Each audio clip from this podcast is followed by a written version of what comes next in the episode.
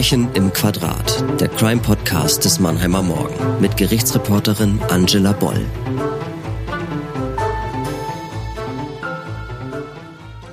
Hallo ihr Lieben, willkommen zurück. Starten wir diesmal mit einem kleinen Rückblick. Die letzte Folge von Verbrechen im Quadrat über die Pflegeheimmorde in Lamprecht hat euch offenbar sehr beschäftigt. Viele waren bewegt von den Schilderungen der ermittelnden Oberstaatsanwältin und haben sich im Nachgang bei uns gemeldet. Es entsteht Redebedarf bei solchen Fällen, Entsetzen über das, was passiert ist, aber auch Erleichterung darüber, wie in dem Fall ermittelt wurde. Ich muss zugeben, dass es auch mich nicht kalt gelassen hat. Aber das ist Verbrechen im Quadrat. Abgründe, die sich direkt vor unserer Haustür auftun, wahre Begebenheiten, die uns sehr erschüttern und zugleich faszinieren. Mir war jetzt danach mal wieder eine Folge ohne Tote zu produzieren. Verbrechen sind ja selten leicht zu verdauen, aber die Geschichte, die wir heute erzählen werden, hat neben vielen erschreckenden Aspekten vor allem Unterhaltungswert. Ich habe damals über den Fall berichtet und das Ganze im Gerichtssaal verfolgt und ich kann euch sagen, einen Angeklagten dieser Art habe ich nie wieder erlebt.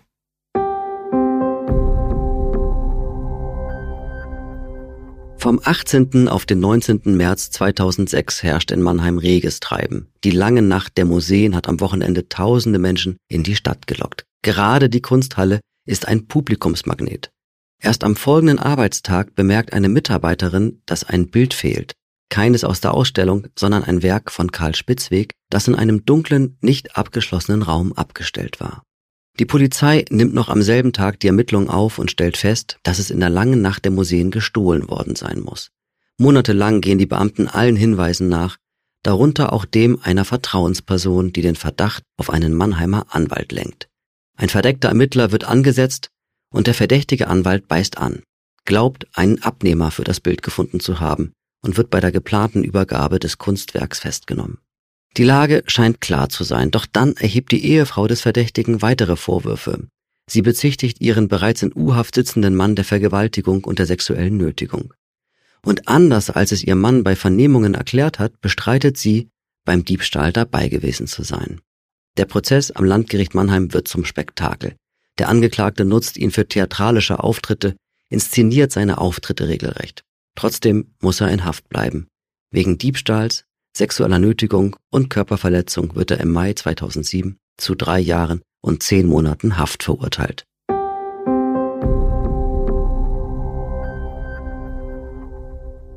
Bevor wir in die Kuriositäten dieses Falls tiefer einsteigen, gibt's erstmal ein paar Details für die Kunstfreunde unter euch. Wir wollen uns ja vorstellen können, wie das Bild aussieht, um das es heute geht. Das Werk von Karl Spitzweg stammt aus dem Jahr 1856 und es trägt den Titel Friedenszeit gähnender Wachposten. Es ist ein besonderes Ölgemälde, klein und handlich, nämlich 21,5 auf 49,5 Zentimeter, was ja für die Geschichte durchaus von Bedeutung ist, und es hat einen Versicherungswert von einer halben Million Euro. Es zeigt einen uniformierten Wachmann, der sich nach dem Krieg vor malerischer Kulisse auf sein Gewehr stützt und gähnt. Das Kunstwerk ist mittlerweile längst heimgekehrt, so viel kann ich schon mal verraten. Alle Schäden, die es durch diesen Fall davongetragen hat, wurden durch eine aufwendige Restauration behoben. Es hängt nun wieder für jeden Besucher sichtbar in der Mannheimer Kunsthalle. Wenn ihr Lust habt, kommt nach Mannheim und schaut es euch an. Ein Besuch in der Kunsthalle lohnt sich sowieso immer. So viel zu dem Gemälde. Jetzt kommen wir zum Vorwurf. Besser gesagt zu den Vorwürfen, denn bald ging es ja nicht mehr nur um den Kunstdiebstahl. Für die ganze Geschichte habe ich heute zwei Gäste im Studio. Von der Staatsanwaltschaft begrüße ich Oberstaatsanwalt Andreas Grossmann. Er hat in Mannheim Jura studiert, mehr oder weniger eine Verzweiflungstat, wie er mir jetzt gestanden hat. Staatsanwalt zu werden gehörte nämlich nicht zu seinen Kindheitsträumen, nur eine Reihe von Zufällen führte ihn in die Behörde und dann, ich zitiere, kam der Appetit beim Essen. Es muss geschmeckt haben, denn er blieb bei der Staatsanwaltschaft und in Mannheim bis heute. Mittlerweile leitet er die Abteilung Allgemeine Strafsachen. Über die Stadtgrenzen hinaus bekannt geworden ist er allerdings als Pressesprecher der Staatsanwaltschaft. Besonders gefragt war er da, als in Mannheim das Verfahren gegen Wettermoderator Jörg Kachelmann verhandelt wurde. Aber das Thema lassen wir lieber. Pressesprecher war er jedenfalls auch, als der Spitzweg gestohlen wurde und ziemlich viele Journalisten wissen wollten, wie das in der langen Nacht der Museen überhaupt möglich war. Und darüber sprechen wir heute. Herzlich willkommen, Oberstaatsanwalt Andreas Grossmann. Vielen Dank für die Einladung. Meinen zweiten Gast kennen unsere Stammhörer schon aus der Folge Tötung aus Liebe. Auch über den heutigen Fall berichtet uns Hans-Ulrich Beust wieder aus der Sicht des Strafverteidigers. 1982 war ihm als solcher der Durchbruch gelungen. Auch damals ging es um Kunst. Drei Angeklagte standen in Mannheim vor Gericht, weil sie Bilder gefälscht und verkauft hatten. Der Saal war übersät mit Kunstwerken, auch eine schräge Nummer. Und für den Anwalt der Start seiner Karriere. 40 Jahre ist das jetzt her und gerade erst vor kurzem hat er seine Anwaltszulassung abgegeben, um ab jetzt den Ruhestand zu genießen. Herr Beust, ich kann noch gar nicht glauben, dass ich Sie nicht mehr im Gericht treffen werde. Sie haben immer gleichermaßen mit Ziel und Stil verhandelt. Mein persönlicher Eindruck ist, dass letzteres heute nicht mehr ganz im Trend liegt. Aber auch das ist ein anderes Thema. Ich freue mich, dass Sie heute mein Gast sind. Herzlich willkommen, Hans-Ulrich Beust. Ich freue mich ebenso, danke. Herr Grossmann, wann und wie wurde überhaupt festgestellt, dass in der Kunsthalle ein Bild fehlt?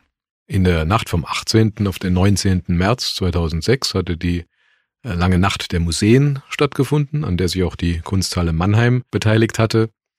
Und am Montag danach, nach meiner Erinnerung, wurde das Fehlen dieses Bildes festgestellt. Und da liefen auch die Ermittlungen an, in dem natürlich von der Leitung der Kunsthalle her sofort die Polizei informiert wurde. Was macht man denn dann als Ermittlungsbehörde als erstes? Man überprüft natürlich zunächst mal, ob das Bild wirklich abhanden gekommen ist. Das wurde dann durch die Kunsthalle bestätigt, dass es nirgendwo in einem anderen Raum vielleicht äh, versehentlich gelagert wurde. Und dann hat man überprüft, ob es Videoaufnahmen gibt. Gab zwar eine Videoüberwachungsanlage in der Kunsthalle, die aber zu dem Zeitpunkt entweder außer Betrieb oder defekt war, jedenfalls an der Tatörtlichkeit, von der gab es keine Aufzeichnungen. Und dann wurden natürlich sämtliche Mitarbeiter oder auch von externen Security-Firmen eingesetzte äh, Mitarbeiter überprüft, die eben in der Tatnacht vor Ort gewesen waren. Wie war denn diese Räumlichkeit? Wo war das Bild eigentlich ganz genau?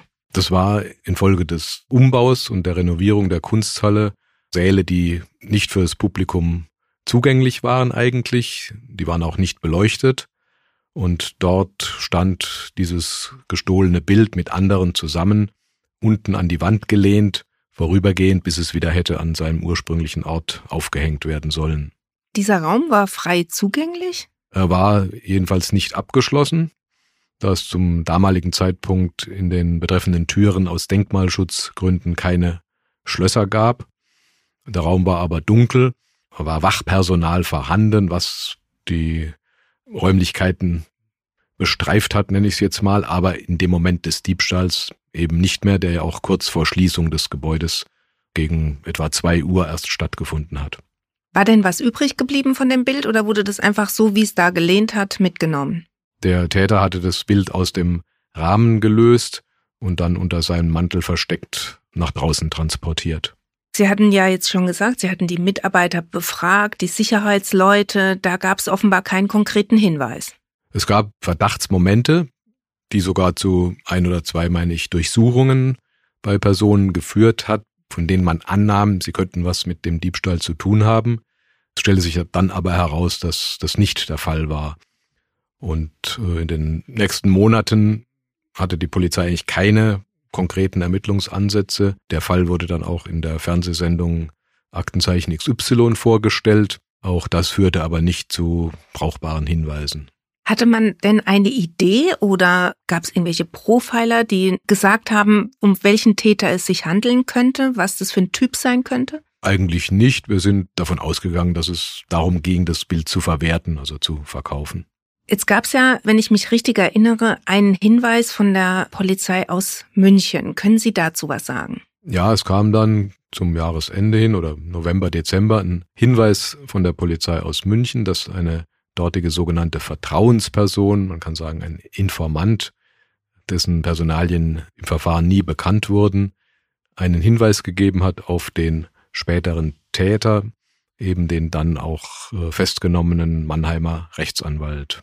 Das heißt, er wurde namentlich in dem Hinweis auch genannt? Soweit ich mich erinnere, ja. Es wurde ja auch ein verdeckter Ermittler eingesetzt. Wann genau ist es denn geschehen, nachdem dieser Hinweis eingegangen war? Genau. Im Gegensatz zu einer Vertrauensperson, bei denen es sich um Privatleute handelt, sind verdeckte Ermittler ja Beamte der Polizei, in diesem Fall des Landeskriminalamts Baden-Württemberg. Und den hat man dann sozusagen auf den Verdächtigen angesetzt. Er hat dann unter einem Vorwand dessen Bekanntschaft gesucht, man kam ins Gespräch und der verdeckte Ermittler hat sich dann als ein Hehler ausgegeben, dem es möglich sei, solche gestohlenen Kunstwerke, die man ja in Deutschland und Europa so gut wie nicht absetzen kann, ins Ausland, ins Entferntere, sprich in dem Fall in die USA, verkaufen zu können. Das Bild hatte ja einen Wert von 500.000 Euro und der Verdächtige erhoffte sich eine Million an Verkaufspreis zu erzielen und das hat ihm auch der verdeckte Ermittler so in Aussicht gestellt. Jetzt klingt es ein bisschen so wie im Kino. Also da wird einer auf jemanden angesetzt und setzt sich dann irgendwo in einen Kaffee, man lernt sich kennen. Wie kann sowas funktionieren? Verdeckte Ermittler sind aber besondere Persönlichkeiten, die sich natürlich auch in das Gegenüber reindenken können, die auch Ahnung von der Materie haben müssen natürlich, um nicht sofort aufzufliegen. Üblicherweise werden sie ja im Rauschgiftbereich eingesetzt. Hier mal ungewöhnlicherweise eben in einem Kunstdiebstahl. Und es muss auch so gewesen sein, dass der verdeckte Ermittler sich in gewisser Weise als Kunstexperte erfolgreich ausgegeben hat, da ja der Verdächtige selbst im Kunstmetier tätig war und wenn der gemerkt hätte, da wird ihm nur was vorgespielt von jemandem, der keine Ahnung hat, dann hätte das nicht klappen können. Also der hat sich so richtig an den rangeschmissen über einen längeren Zeitraum, kann man sagen. Die, äh, wenn ich das noch sagen darf, nach deutschem Strafprozessrecht nur mit richterlicher Genehmigung zulässige äh, Verwendung eines verdeckten Ermittlers. Die erstreckte sich über einen längeren Zeitraum und äh, es gab immer wieder Treffen und Kontakte zwischen den beiden, bis es schließlich zur Präsentation des, des Bildes kam. Herr Beuys, Sie hatten mir auch schon mal darüber erzählt, wie das war mit dem verdeckten Ermittler. Erzählen Sie nochmal, wie Ihr Mandant das aufgefasst hat, als er diesen Mann kennengelernt hat. Es war für ihn sicherlich sehr überraschend. Er hatte ja in keiner Weise damit gerechnet, und es war offensichtlich auch so geschickt gemacht von Seiten des verdeckten Ermittlers, dass bei ihm keine Bedenken aufkamen. Einerseits, andererseits handelt es sich bei meinem Mandanten, obwohl erwachsen, um einen sehr naiven Menschen, der auch sehr gerne und schnell bereit ist, etwas zu glauben. Also jedenfalls diese geschickte Kontaktaufnahme hat dazu geführt, dass man ins Gespräch kam, tatsächlich in einem Café, und damals war es so, dass mein Mandant eine Rolex-Uhr trug und dieser verdeckte Ermittler ebenfalls eine Rolex-Uhr trug und darüber ist man dann ins Gespräch gekommen. Die Uhr meines Mandanten war offensichtlich beschmutzt und möglicherweise auch sonst wie nicht ganz funktionsfähig und der verdeckte Ermittler bot ihm an, seine Rolex restaurieren zu lassen und als Sicherheit könne er ja so lang die des verdeckten Ermittlers nehmen. Das wurde auch gemacht, hat geklappt. Er bekam seine Uhr wieder, die war renoviert und restauriert und wollte noch bezahlen und das war so ein einfaches Geschenk des verdeckten Ermittlers, diese Renovierung. Aber da war man offensichtlich auch schon so weit miteinander bekannt, dass das jetzt keine große Rolle spielte und ihn auch nicht überraschte. Und wie kam man dann auf dieses Bild? Mein Mandant hat ihm erzählt, dass er nicht nur Rechtsanwalt sei, sondern eben auch Bilderkenner und Bilderinteressierter, Kunstinteressierter, dass er auch mit einem Professor aus Heidelberg korrespondiere, der ebenfalls sehr kunstinteressiert ist und einige Bilder von einigen Malern sehr verehre. Und so kam man dann darauf, dass er auch mal Bilder verkauft hat oder sich bemüht hat, jedenfalls Bilder zu verkaufen. Und an diese Synapse sozusagen dockte dann der verdeckte Ermittler an und dann entwickelte sich dieses allgemeine Kunstgespräch dann dahin, ob denn mein Mann dann tatsächlich auch was zum Verkaufen hätte.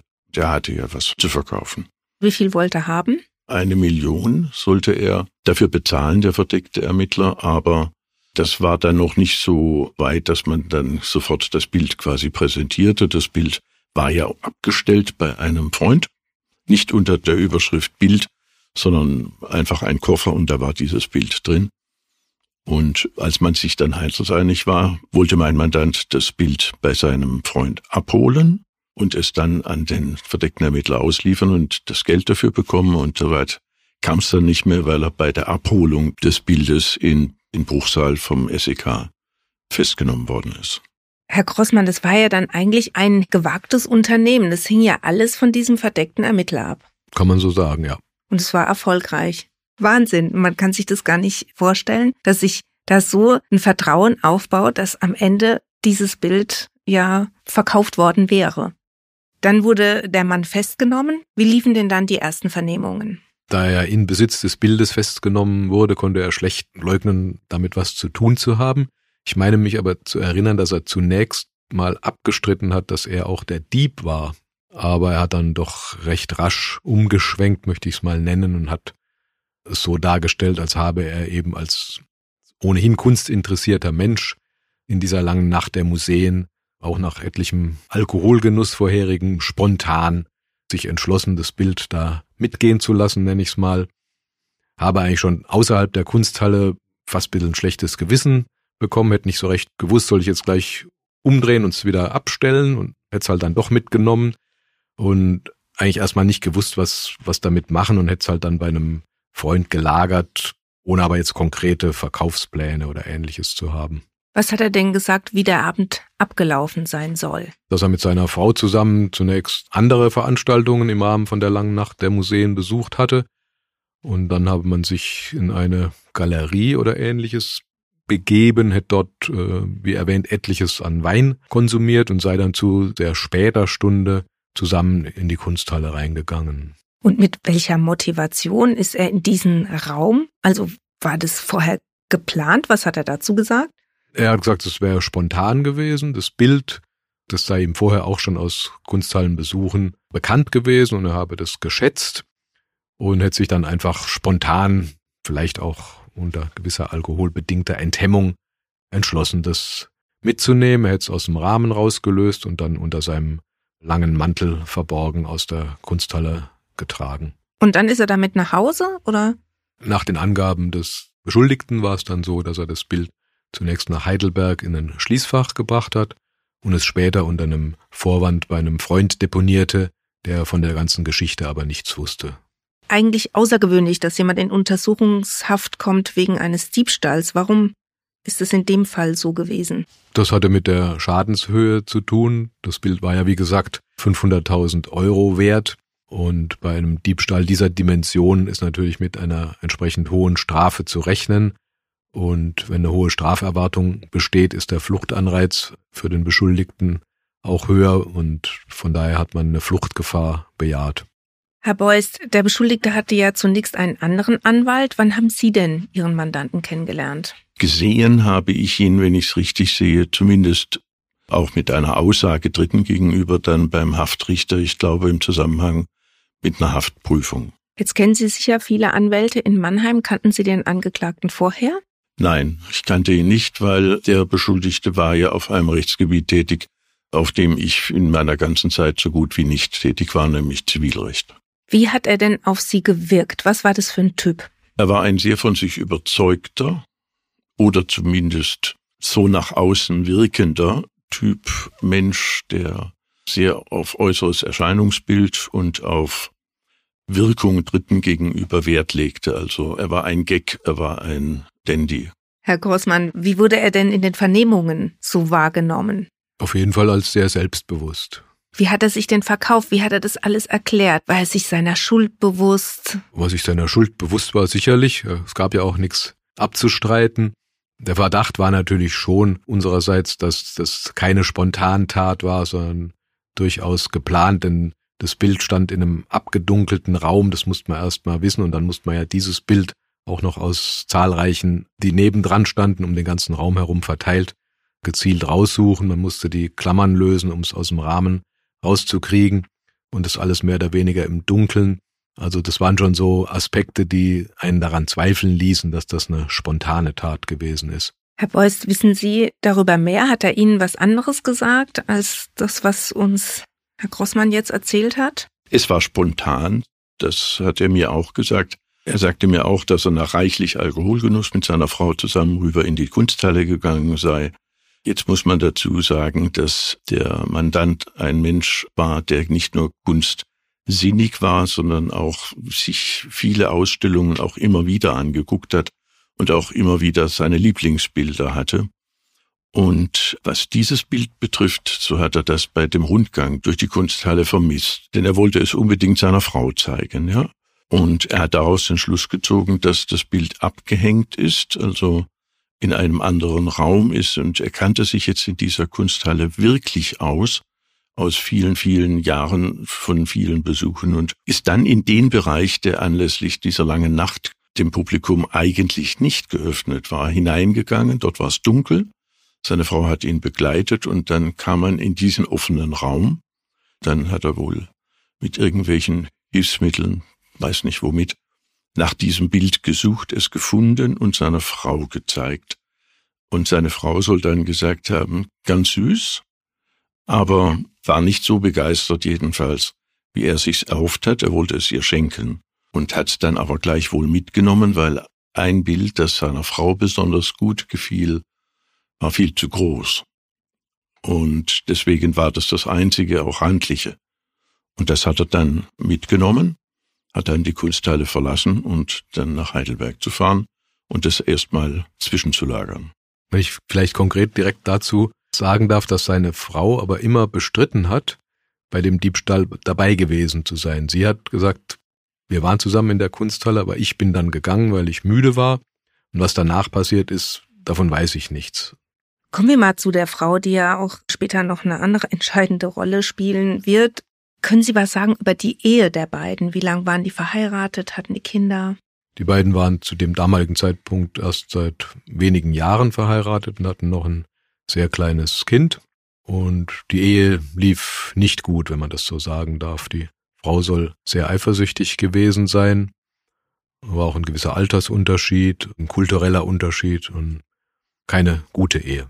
Kultureller Unterschied. Die Frau kam aus dem Iran, wenn ich mich richtig erinnere. Das stimmt, ja. Sie war Iranerin. Ihre Mutter und ihre Schwester waren auch in Deutschland, haben aus Sicht des Beschuldigten sich wohl etwas zu intensiv ins Familienleben eingebracht.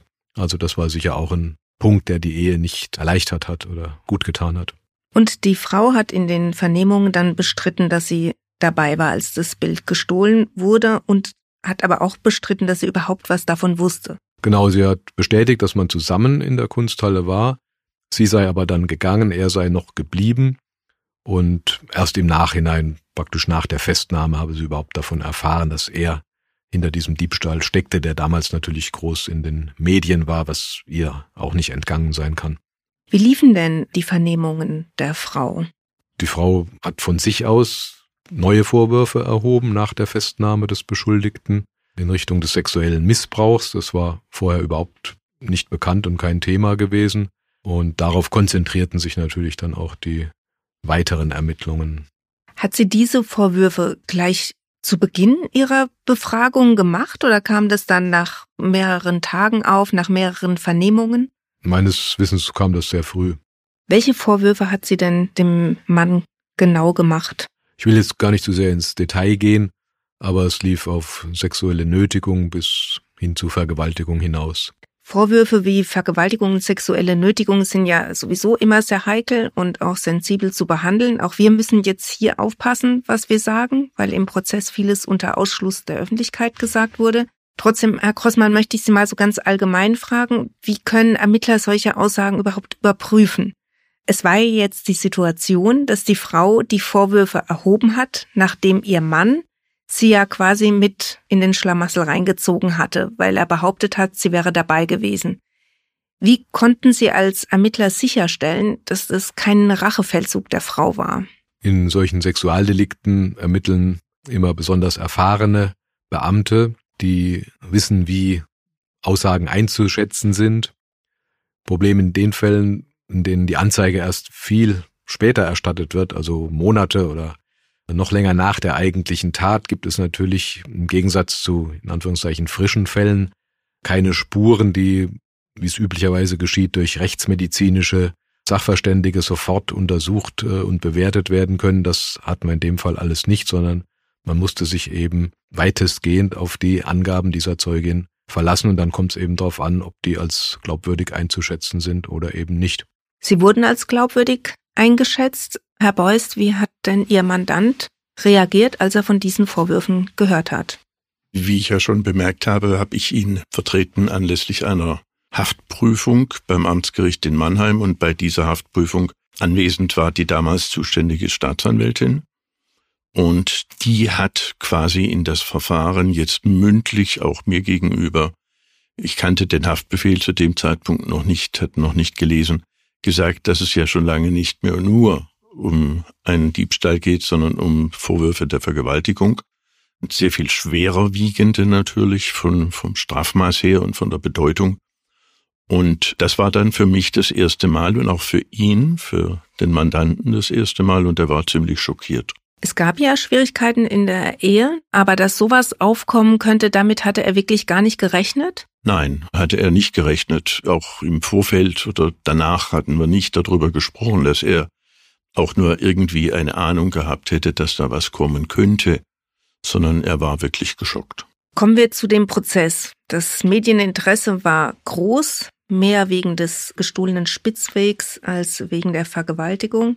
Ich erinnere mich an viele Kameras und Fotografen, aber ehrlich gesagt, ich erinnere mich noch besser an Ihren Mandanten, Herr Beuys. Der war schon sehr speziell.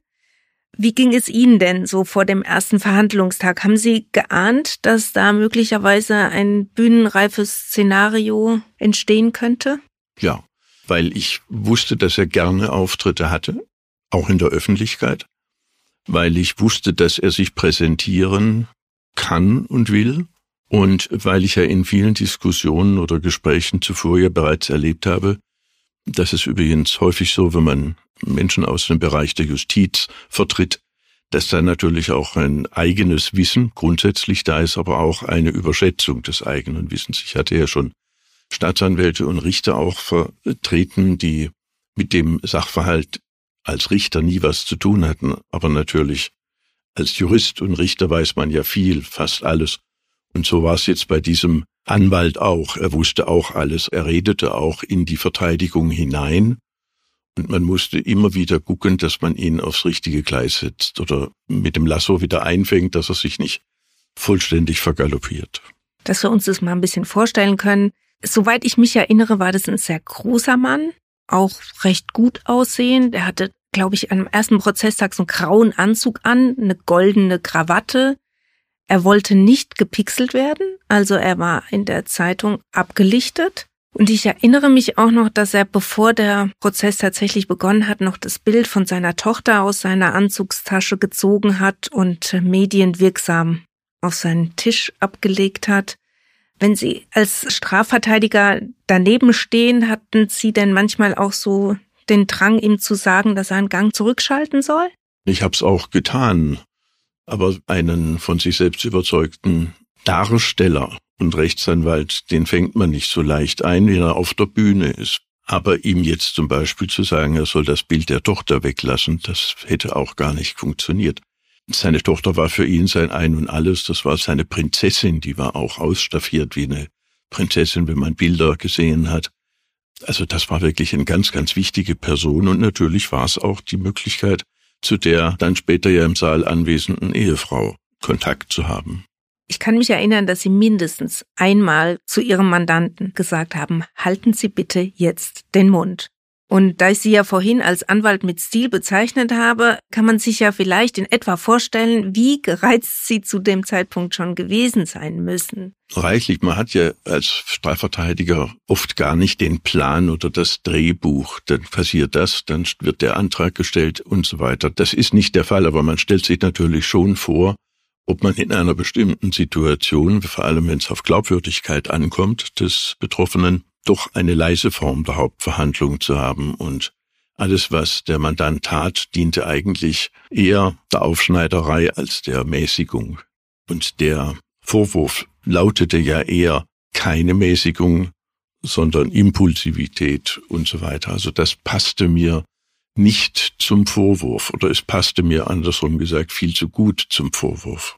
Sie haben ja auch die Erklärung dann abgegeben als er sich zu den Vorwürfen eingelassen hat. Was haben Sie zu den Vorwürfen der Vergewaltigung und der sexuellen Nötigung gesagt? Zu den Vorwürfen der sexuellen Nötigung habe ich wenig gesagt, denn er hat sie ja grundsätzlich geleugnet. Er hat gesagt, so etwas gab es nicht, zu keinem Zeitpunkt. In diesem Zusammenhang ist er auch ja auf die Ehe ohne in irgendeiner Form da Scheuklappen zu haben, der Öffentlichkeit gegenüber eingegangen. Er hat Dinge offenbart, die andere, sagen wir mal, in der Öffentlichkeit oder Dritten gegenüber eher ungern darlegen. Gleichwohl hat er auch diesen durchaus intimen Bericht über den Zustand und die Gegebenheiten der Ehe ohne jedes Wenn und Aber und ohne sich vor der Öffentlichkeit zu scheuen, dem Gericht dargelegt. Ich hatte das vorher ja schon schriftlich gemacht, insofern lag es auch zu den Gerichtsakten bereits vor.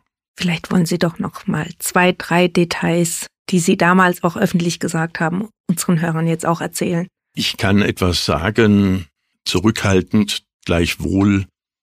Es ist ja in der öffentlichen Hauptverhandlung dargelegt worden. Ich habe ja diese Erklärung verlesen. Insofern ist es jetzt nicht reines Wissen aus dem Munde des Mandanten, sondern auch Gerichtswissen gewesen.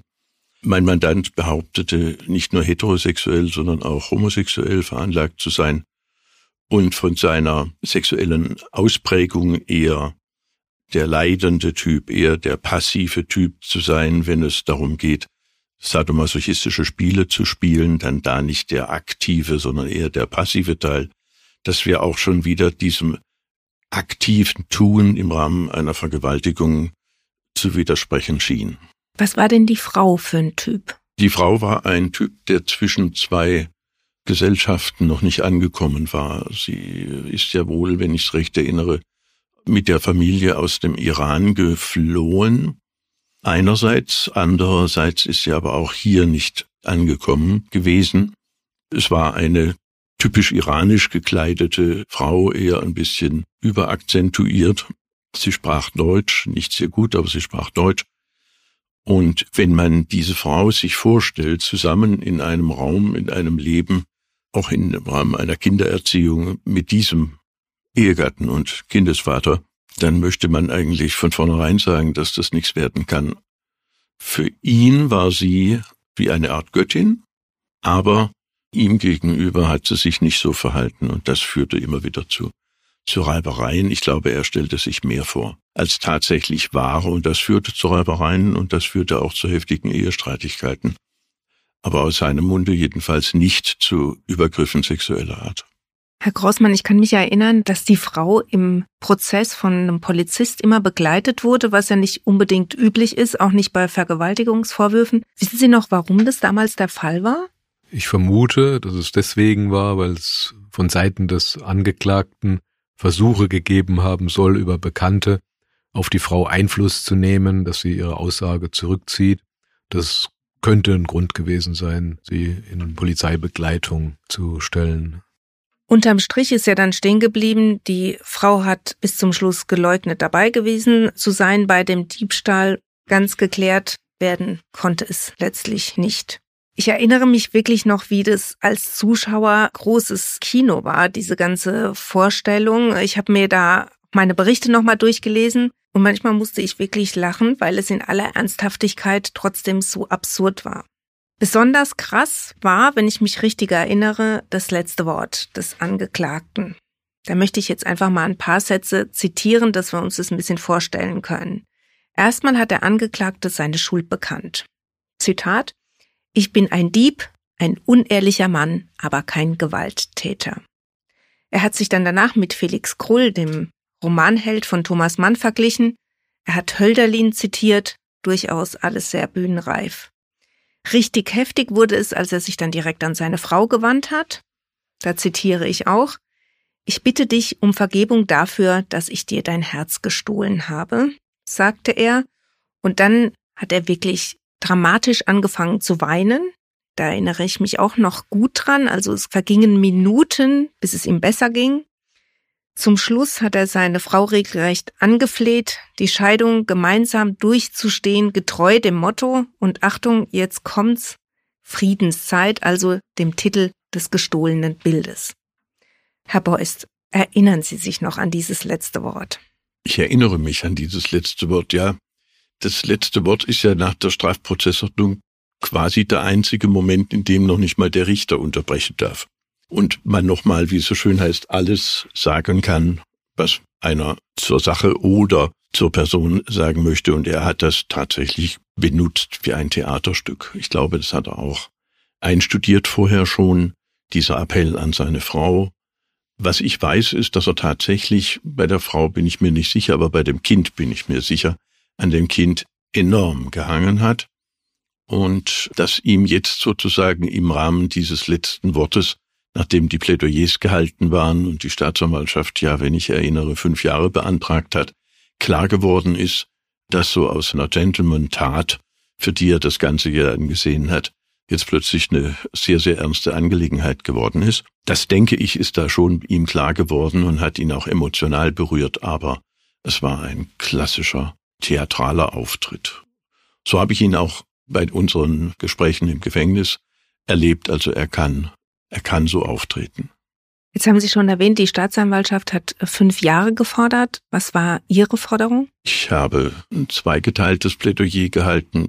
Was den Diebstahl des Bildes betrifft, habe ich eher eine sehr milde Strafe beantragt, weil natürlich eine ganze Menge Fahrlässigkeit seitens der Kunsthalle da war. Also wenn man so eine lange Nacht der Museen veranstaltet, dann sollte man vielleicht das eine oder andere doch zuschließen oder jedenfalls einen Wachmann davor stellen, denn diese öffentlich zugängliche Räume, da lagen Millionenwerte. Da lag ja nicht nur dieses Bild Friedenszeit, sondern da war alles, was Rang und Namen hatte.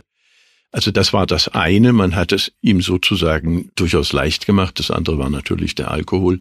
Daher hatte ich da gewagt, glaube ich, wenn ich mich recht erinnere, an eine Freiheitsstrafe zu denken, die hätte noch zur Bewährung ausgesetzt werden können, also zwei Jahre allerhöchstens zur Bewährung. Aber ich konnte natürlich nicht umhin, dass im Raum jetzt auch Sexualstraftaten waren und habe insofern dann dazu auch noch etwas gesagt. Aber wenn dann eher im unteren Bereich solcher, solcher möglichen Taten und daraus, ich weiß nicht was ich, aber jedenfalls keine Strafe über vier Jahre, so irgendwas in der Größenordnung habe ich beantragt.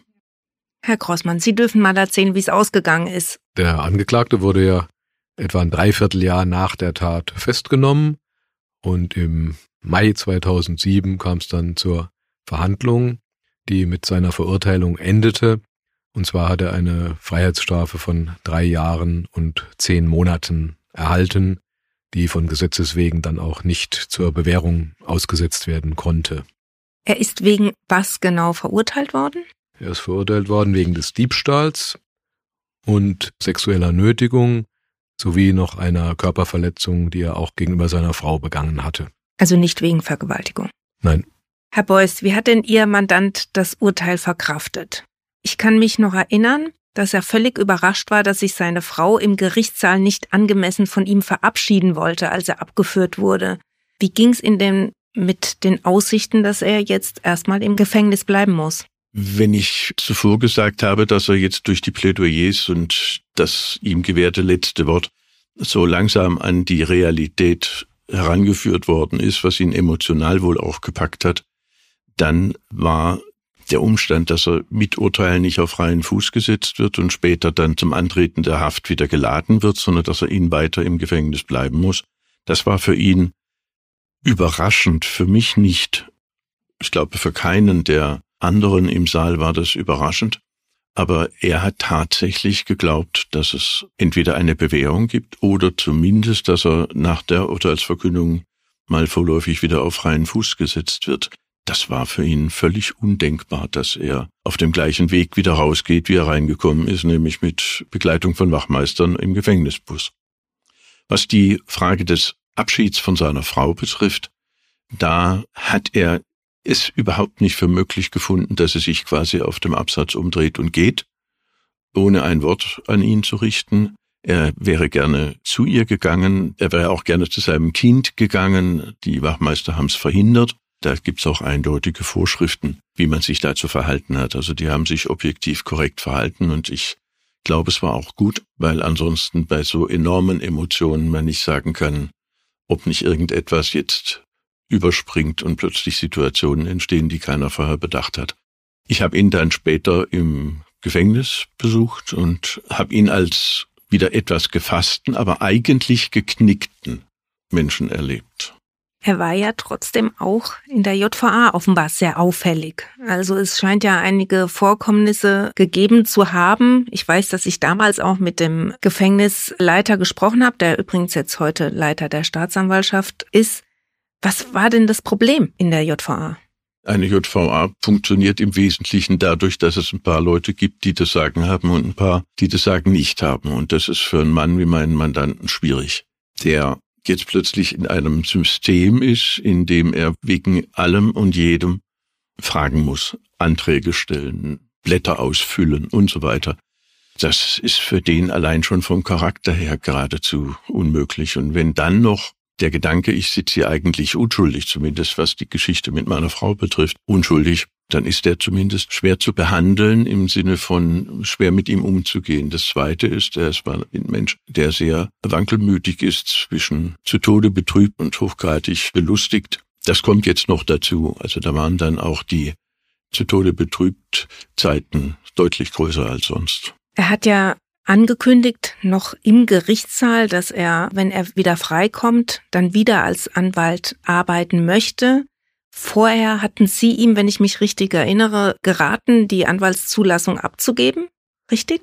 Das ist richtig. Wenn man die Anwaltszulassung zurückgibt, dann finden bestimmte Prüfungen und Überprüfungen und festgestellte Tatsachen bei der Rechtsanwaltskammer nicht statt, sondern wird dem Antrag stattgegeben, aus welchem Grunde der gestellt wurde, interessiert die Kammer nicht.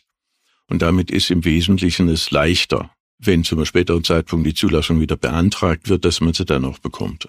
Wenn man die Anwaltszulassung abgibt, kann man sie sich einfach wiederholen, obwohl man bestraft wurde? Einfacher, wenn die Anwaltskammer sie ihnen entzieht, wegen eines Vergehens im Zusammenhang mit dem Stand des Rechtsanwalts oder einer allgemeinen Straftat, dann ist es relativ schwierig, die Zulassung wieder zu bekommen.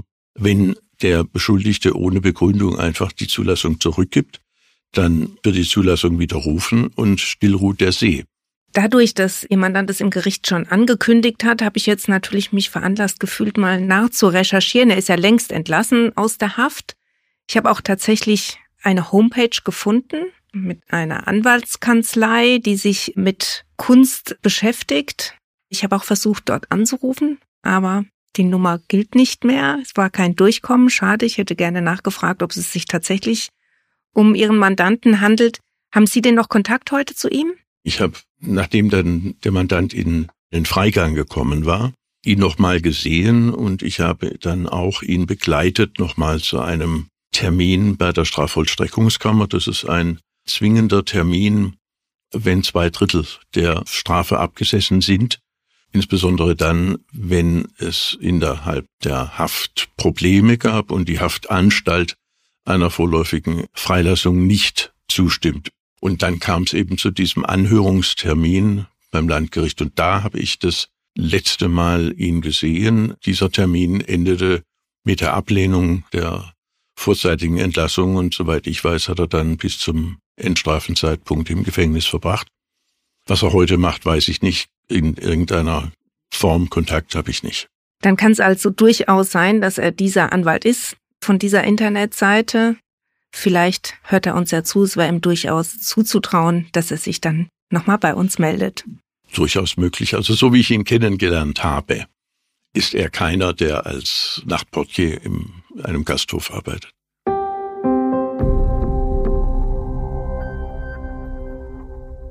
Vielen Dank an meine Gäste Oberstaatsanwalt Andreas Grossmann und Hans-Ulrich Beust. Das war heute mal ein nicht ganz so bedrückender Fall. Wir sind aber schon in der Vorbereitung für die nächste Folge und das wird wieder eine völlig andere und leider sehr traurige Geschichte. Ich hoffe, ihr habt uns abonniert, dann verpasst ihr auch diese Folge nicht. Wenn euch der Podcast gefällt, freuen wir uns über eine Bewertung. Gern könnt ihr mir auch eine E-Mail an podcast.mamo.de schicken. Bleibt uns treu und empfehlt uns weiter. Bis bald. Ein Podcast des Mannheimer Morgen, produziert von Mischa Krumpe.